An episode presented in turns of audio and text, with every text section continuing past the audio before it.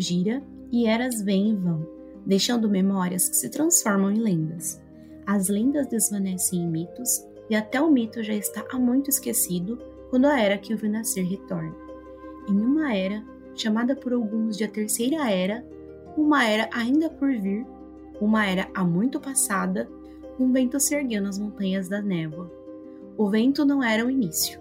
O girar da roda do tempo não tem inícios nem fins, mas era o início.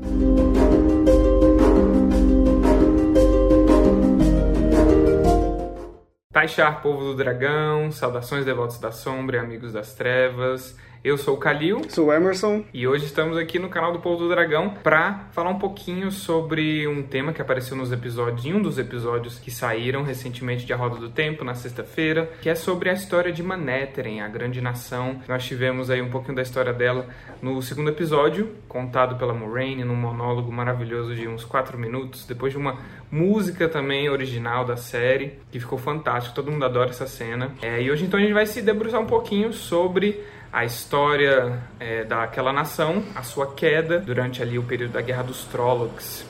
Inclusive, nós temos um episódio do podcast que seria, digamos, a versão expandida sobre esse período, que é o episódio Ascensão e Queda das Dez Nações, que a gente vai falar sobre as Dez Nações, uma delas é Manetheren. Então, se você quer a versão completa de toda essa história, se você assistiu esse vídeo, se interessou por esse período, é, corre lá, a gente vai deixar aqui nos cards o vídeo em questão, nosso episódio do podcast, que também está nas plataformas onde você pode ouvir podcasts, Spotify, Google Podcasts, no iTunes. Confere lá aquele episódio também, caso você tenha curtido conhecer um pouquinho mais sobre o passado de A Roda do Tempo. De nossos pais, também de nossas mães, que a terra deram seu sangue então, é, começando, é, vamos nos citar um pouquinho aqui na, na linha do tempo, tá? Da roda do tempo, que é um pouquinho complexo. Então, a gente está mais ou menos no ano 1000 depois da ruptura do mundo. É, não sei se vocês viram, mas o Prime Video lançou três animações para você assistir junto com os episódios, sabe? Porque ajuda a, compl a, complementar as informações do universo. Existia uma segunda era, que era, que era a Era das Lendas, uma era super tecnológica, sabe? No nosso futuro, na verdade, sabe? E ocorreu aí uma ruptura, tá? Então, uma espécie de apocalipse, diria assim. Então, milhões, bilhões de pessoas morreram. O mundo geograficamente foi mudado pelos homens que eram capazes de canalizar, tá? Então, é, a queda de Manetheren, ela se passa mil anos depois da ruptura do mundo. E nesse tempo, é, os sobreviventes, eles se reorganizaram, né? E eles, re, eles reconstruíram o mundo. É, então surgiram aí dez nações. E uma dessas dez nações era Manetheren. De uma hora para outra, na Praga, que fica ao norte do continente, onde se passam os acontecimentos na série, começaram a jorrar milhões e milhões de Trollocs e de Murdral e de cria, crias da sombra de uma hora para outra e eles saíram varrendo tudo, matando geral, destruindo tudo que eles vinham pela frente. A praga é onde o tenebroso ele foi selado e lá é um lugar meio amaldiçoado é deserto, nada nada cresce lá, lá não existe vida, não da forma que a gente conhece, tá? Então os Trollocs, eles também eles tinham não ajuda porque na verdade quem controla eles são os senhores do medo, que são pessoas capazes de canalizar, sendo homens ou mulheres, tá? Então tem relatos que tinham homens, né? Alguns poucos homens que, na, que canalizavam ainda que estavam é, aliados com a sombra e mulheres também, provavelmente da Ásia Negra. Então, a, a, enquanto os Trollocs eles devastavam o continente, é, a, a, as dificuldades começaram porque as nações elas não elas não se uniram em, em, uma grande coalizão, então cada uma ficou lutando é, isoladamente, sabe? Se eles tivessem se unido juntos numa grande coalizão, talvez eles tivessem vencido a guerra e o mundo não seria esse da Terceira Era que a gente conhece, né? Então, entre essas dez nações, a gente tinha duas nações muito fortes, que era Maneteren e Aridol, que mais tarde fica, ficaria conhecido como Shadar Logoth. A gente vai fazer um vídeo depois sobre, explicando direitinho sobre aquela cidade amaldiçoada é, do segundo episódio, tá? A história que a gente viu de Maneteren contada na canção e no monólogo da Moraine foi uma apenas sobre o fim, né? Então mas na roda do tempo, Robert Jordan não poupava esforços para encher o seu mundo com histórias ancestrais e as coisas realmente tinham uma origem e eram especificadas, detalhadas, complexas. Então a gente vai conhecer um pouquinho agora sobre as origens, como era Manetheren antes de cair, antes de ruir é, na mão dos Trollocs. Como mesmo a Rosamund Pike, como a Moraine falou na, no segundo episódio, Moraine significa lar da montanha na língua antiga. E ela estava localizada ali ao redor e ao sul das Montanhas da Névoa, que hoje em dia é onde fica Dois Rios. Né? A capital também chamava Manetheren e ficava uh, ali entre dois rios, que é o rio Tarendele e o Maneterendele, né? São os famosos dois rios que hoje em dia eles têm nomes diferentes. Antes da ruptura do mundo, antes dos canalizadores masculinos destruírem a Terra, remoldarem os continentes, é, a Terra ali, o, digamos, o lugar geográfico onde ficava Manhattan era muito diferente. Durante a ruptura, os canalizadores eles como eu falei, remoldaram o planeta, então eles fizeram subir as montanhas da névoa, digamos assim, a terra que compõe as montanhas da névoa, do fundo do oceano. Por isso, as montanhas da névoa são riquíssimas em recursos minerais, é, pedras preciosas, o, a terra né, em si é muito fértil, porque era uma terra de leito do oceano.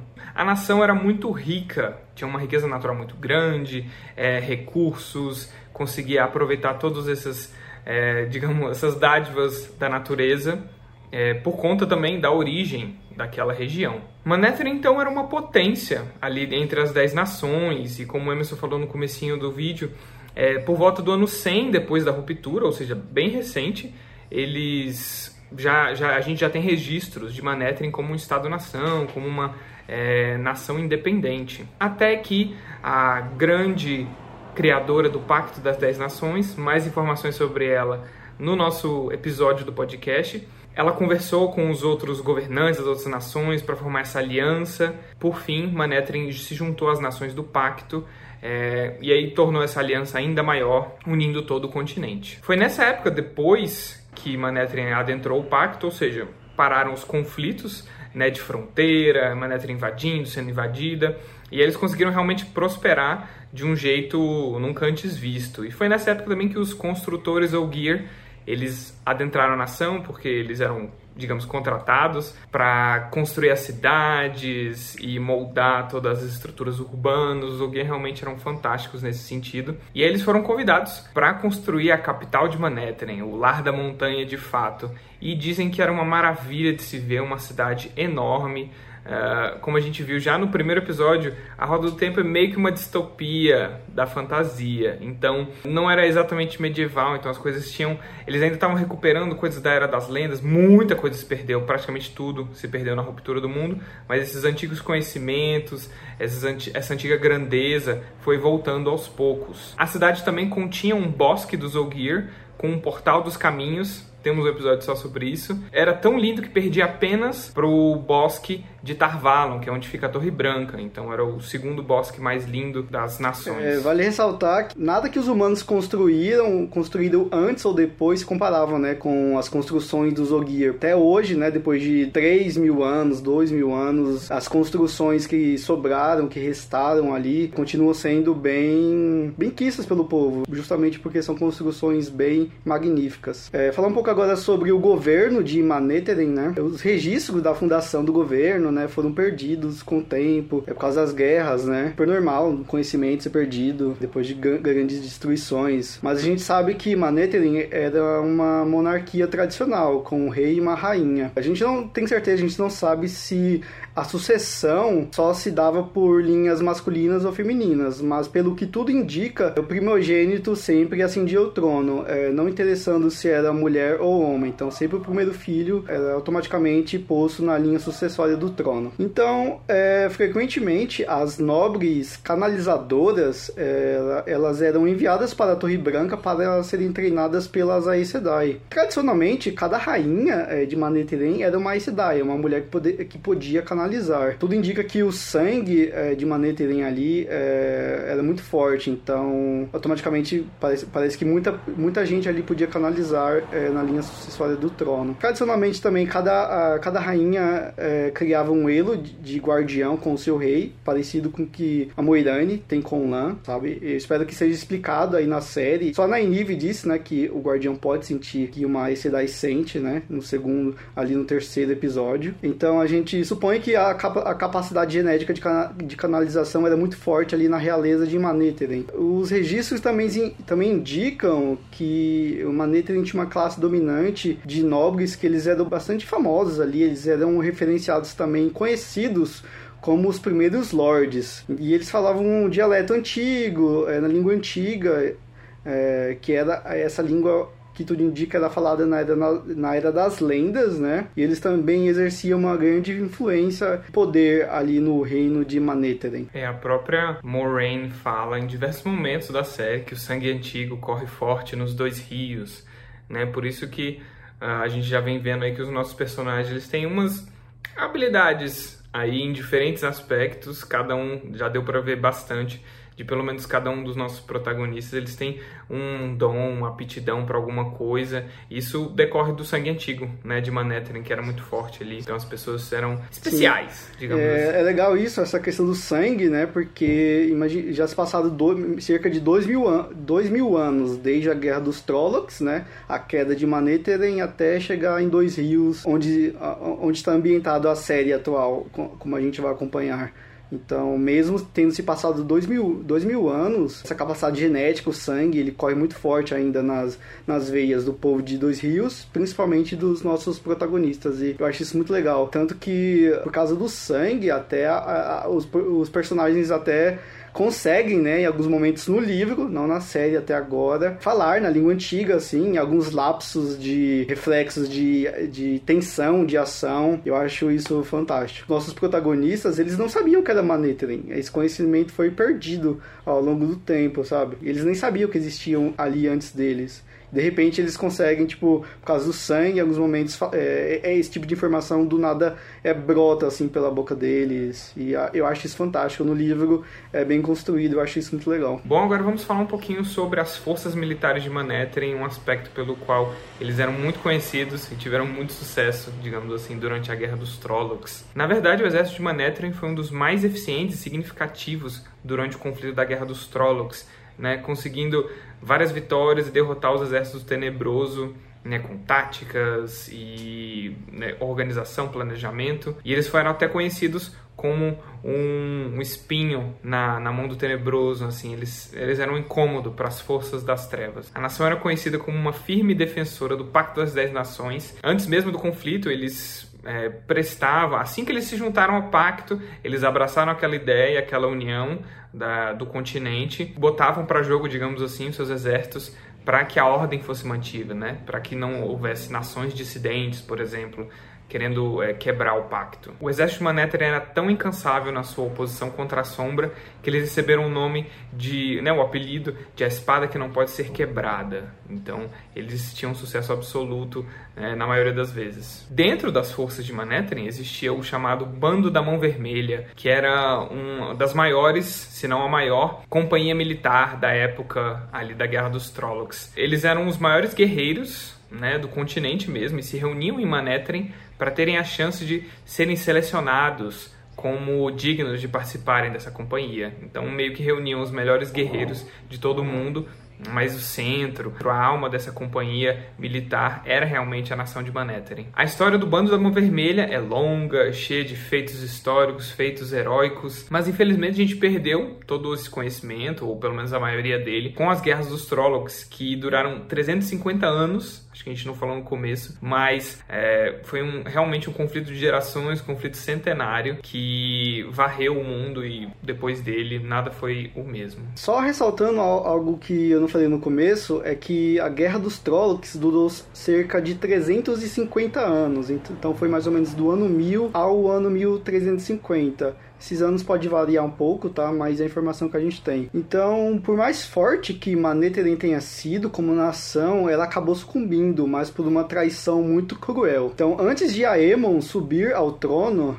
É, o pai dele, Car, ele acabou sucumbindo é, nas terras da fronteira é, após fugir de Aridol. Aridol, a gente vai colocar aqui no um mapa aqui Aqui na tela vocês vão entender. Aridol era uma nação que fazia fronteira com Manetheren e as duas nações eram rivais. Elas já guerreia, guerrearam várias vezes no passado. Então o Aemon, ele era, era um rei destemido e muito honrado. Sua rainha Eudrene é, também conhecida como a Rosa do Sol, é, foi uma das cidades mais poderosas e belas daquela época. Desde o reinado do seu avô, do avô da, da Eudrene, o Thorin, é, a Águia Vermelha de Manetheren, que é o símbolo do seu estandarte também, é, é, já era vista em praticamente todas as batalhas da época, é, já que a nação ela sempre atendia aos chamados e os pedidos de ajuda que eram enviados a ela naquela época de guerra. E como era uma nação bem forte e poderosa, ela sempre estava ali presente, sempre recorria aos pedidos de ajuda. Então eles eram bem famosos, tanto que é a nação mais conhecida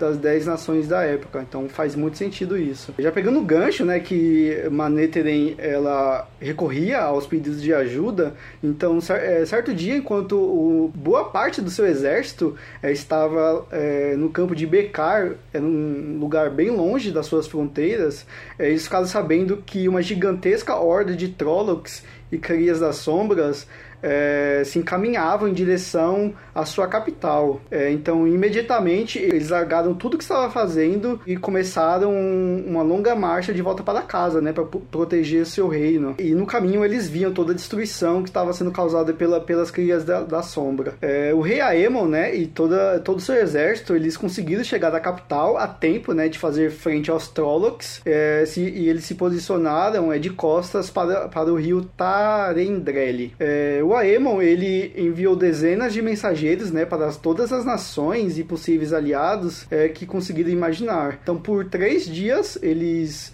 resistiram, lutando contra, contra as hordas de Trollocs, ali que cercavam Manetheren, e eles conseguiram resistir todas as investidas de Balsamon, é, impedindo que as hordas e o exército da sombra eles cruzassem o rio. É, então seis dias se passaram e não veio nenhuma, nenhuma ajuda. Mais três dias se passaram que contabilizou nove dias se passaram, nem, nenhuma ajuda veio. E no, e no, décimo dia o rei já sentiu que eles foram traídos. Nenhuma ajuda chegaria ali para ajudá-los a enfrentar os exércitos da sombra. Já não havia como resistir à, travessia do rio pelas crias da sombra. Seguindo aí esse, esse sentimento, esse gostinho amargo de traição, porque Manetrin sempre ajudava as outras nações, então como as nações do pacto tinham essa, esse acordo de proteção mútua, eles eram como uma grande ONU, assim, se uma se me atacar eu vou atacar, então se atacou uma, a outra nação mais perto, sei lá, vem para defender, mas como ninguém veio, Aemon conseguiu já sentir que alguma coisa estava errado. Sem esperança alguma de algum aliado vir, eles atravessaram o rio, destruindo as pontes para evitar meio que o que a Moraine fez com a barca é, lá no, na cidade Barca de Terren, na série de TV. Eles destruíram as pontes para impedir que as crias da sombra, que os Trólogos e os Sem-Olhos é, os seguissem, mas isso não adiantou muito. Na capital, a rainha Eudrene organizou toda a população para fugir pelas florestas e pelas passagens nas montanhas, então se refugiando ali em cavernas, em locais secretos dentro das, das montanhas da névoa. No entanto, muitos homens e mulheres se juntaram à defesa da cidade, né, fazer uma última investida, uma última resistência contra os Trollocs, né, defendendo sua terra natal. E onde hoje, nos livros, é, é a região chamada de Campo de Aemond, que na série eles chamam só de Dois Rios, mas Dois Rios, na verdade, é a grande região, e ali onde os protagonistas moram se chama Campo de Aemond, inclusive a escrita é diferente, porque Exatamente. se passou tantos anos, né, que ninguém mais lembra que isso veio do campo de Aemon, que era o rei da época, que resistiu bravamente lá contra os Trollocs uma última vez. Então, foi ali no campo de Aemond que a última resistência aconteceu. Ninguém que estava na batalha sobreviveu. Foi um massacre total. E a rainha Eldrene, que estava lá na capital, em Manetheren, ela sentiu o seu marido perecer. Como o Emerson falou, eles tinham um elo de guardião e Aes Sedai. Então, quando ele morreu, ela sentiu, e quando o seu guardião ou a sua Sedai morre, vem com tudo é, esse sentimento de morte e um, um, uma ligação que se rompeu, né? Uma coisa muito intensa, muito visceral, com um desejo de vingança muito aflorado. Ela simplesmente canalizou mais do que ela podia do poder único e meio que explodiu é, jogando poder. A Moraine fala que foi um furacão de fogo que varreu as terras ali da capital e dos arredores. Os Trollocs tentaram fugir, mas não adiantou muito. E, bom, no final eles foram dizimados, mas também a nação como um todo. Cantar, cantar, mané chorar, chorar o sangue de Aemon. A gente fica sabendo que a traição que Manetheren sofreu foi causada pelo trono de Emrylin da época, né, a chefe das Aes Sedai da época, chamada Tetsuan. Ela de propósito impediu que outros exércitos, outros aliados chegassem até Manetheren por uma inveja que ela sentia da rainha Eldrene. Então, por um motivo muito pequeno, muito mesquinho, a trono de Emlyn da época impediu, é, na verdade facilitou que a, uma das maiores nações do mundo fosse dizimada, toda sua população, praticamente toda sua população, seus exércitos e seus governantes. Mas, felizmente, digamos assim, o terrível ato da Amrelin da época foi descoberto pelas irmãs Aes Sedai e ela foi estancada, ou seja, é, foi removida dela a capacidade de canalizar o poder único e ela foi, obviamente, destituída do seu cargo, passando é, os próximos três anos que restaram da vida dela limpando o chão da Torre Branca antes dela morrer. Ela só conseguiu, quando uma pessoa perde o acesso ao poder único, fica muito difícil de continuar a vida. Então ela só definhou ali por, por três anos, é, vindo a morrer é, logo então. Esse então é o fim terrível, trágico, amargo é, de uma das maiores nações que caiu não por conta dos Trollocs, mas por conta da, das mesquinharias humanas, dos sentimentos humanos, dos conflitos humanos, que é uma coisa que tem muito em roda do tempo. Né? O tenebroso e os Trollocs não são o maior é, perigo, mas sim os seres humanos também. Então acho isso fantástico, apesar de bem triste, mas faz parte aí do grande uh, da grande história de pano de fundo da saga de A Roda do Tempo. E esse é só um pequeno detalhe, a história de Manetheren. É, agora a gente vai falar um pouco das diferenças da história de Manetheren do livro e da série, tá? É, no livro, a Moirane, ela, na verdade, ela conta a história de Manetheren de uma forma, eu acho, é muito mais completa do que na série, né? Na série, no livro, é, em, em, em próprio Dois Rios, né? Que a Moirane, ela conta a história de Manetheren por os próprios habitantes de lá. Eles, ela, tipo, como, como se fosse uma plateia, e ela lá na frente contando, porque ela chama é, os habitantes de Dois Rios bem mesquinhos, né? Ela até fala, é isso que o sangue de Maneta ele virou, sangue de gente mesquinha. Então, recomendo bastante reler, reler esse trecho para quem ainda não leu os livros. Ou, não é tão completinho quanto que a gente tá falando aqui, mas é bem emocionante, assim, é um negócio bem marcante. Tem algumas diferenças, né? A Moirane fala que a Maneta esperava uma ajuda da, de Shadar Logoth, né? De Aridol, e eles, e eles se fecharam e não ajudaram ninguém. Por isso que Maneteren caiu. E como o Kali falou, na verdade não foi isso. Foi a, a, a Torre Branca, né? A Merlin da época que impediu a ajuda de chegar. Então essa é a primeira diferença. É, a segunda é que ela diz que na série ela diz que o Maneteren tinha um exército pequeno, né? Mas o exército era muito forte.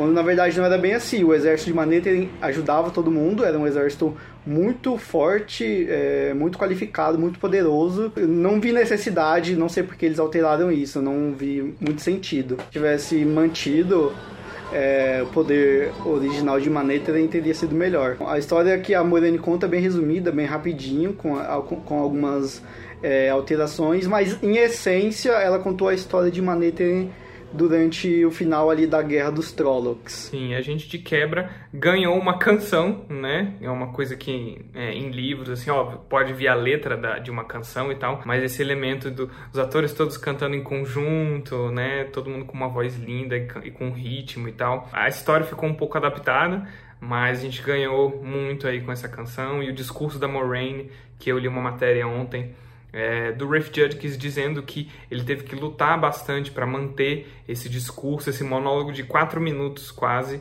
é, na série de TV, porque uh, os investidores, não sei quem, mas eu suponho que os investidores ou pessoas mais ali de cargos de liderança do estúdio não não eram muito fãs de a atriz ficar aí por quatro minutos falando e as outras pessoas escutando né? É bem difícil, porque pode parecer muito expositivo, sem muito sem muito a oferecer, né? Sem ação, sem magia, né? Que é o que geralmente os investidores imaginam que seja o que as pessoas gostam. Mas Ray falou também que pessoas que não leram os livros também adoraram essa parte. E a Rosamund Pike entrega muito bem é, tudo isso e todos os outros atores é, olhando e ouvindo atentamente. É, foi uma cena fantástica. Eu uh, adorei, apesar das adapta adaptações, tem que ser assim mesmo, acontece. É, mas a gente Fantástico também. Ah, uma, do nada é, começaram a cantar música e depois a Moirane completou pegou as informações da história e completou com a, com a história da queda de forma adaptada. Eu adorei, eu acho que ficou, ficou muito bom, achei muito legal. Eu gosto de quando música, a, a música tem informações, é, tem uma história ali por trás, né? Não é somente uma música, tem todo um contexto histórico. Adorei, achei muito legal, emocionante. A gente já ganhou duas músicas, né? A gente tem outra música ali no episódio 3, que é maravilhosa também. A gente já tem um episódio também, que, né? Que é a Era das Lendas e a Ruptura do Mundo. Por mais que tenham adaptado, gostei bastante, é bem emocionante. É a queda de terem daria uma série, né? Eu, nossa, adoraria que o Robert Jordan tivesse escrito um livro ali durante o final da Guerra dos Trollocs, pelo ponto de vista da própria Eldraine, do Aemon, seria muito incrível. A gente aproveita o que a gente tem, inclusive no... Se vocês querem saber de onde a gente tira as informações, meu Deus, eles inventaram tudo. A gente tem um, um vídeo aqui no canal explicando todos os escritos de A Roda do Tempo. Não só são os livros da saga principal, de 1 a 14, tem o prelúdio, tem as duas enciclopédias, tem os contos, tem o prólogo extra. Então, realmente, o universo de A Roda do Tempo está muito aí para ser explorado na, além para além dos livros, né? O que eu acho isso fantástico. E também nos glossários. É sempre bom quando você estiver lendo livro dar uma olhadinha, uma passadinha lá nos glossários que sempre tem curiosidades muito legais e que ajudam a entender o universo. Bom, então esse foi o vídeo de hoje curtam, comentem, deem sugestões de vídeos que vocês querem ver por aqui no Povo do Dragão. A gente adora, né? A nossa marca é explorar a história antiga de A Roda do Tempo em detalhes. Não se esqueçam de conferir lá o episódio sobre a Ascensão e Queda das Dez Nações, que a gente vai contar tudo o que aconteceu na Guerra dos Trollocs. Esse é um dos períodos que tem mais personagens, é, digamos assim, nomeados que tem importância, sabe? Figuras históricas incríveis para a história de A Roda do Tempo, para a mitologia da saga. Então, então é um episódio muito legal também. A gente quis fazer só esse focando em Manetrin, porque tá todo mundo falando a respeito, foi uma cena icônica na série de TV. E compartilhem, sigam a gente em todas as redes sociais, tá tudo aqui embaixo na descrição. E Taishar Manetrin, hoje mais do que nunca. Tchau, pessoal.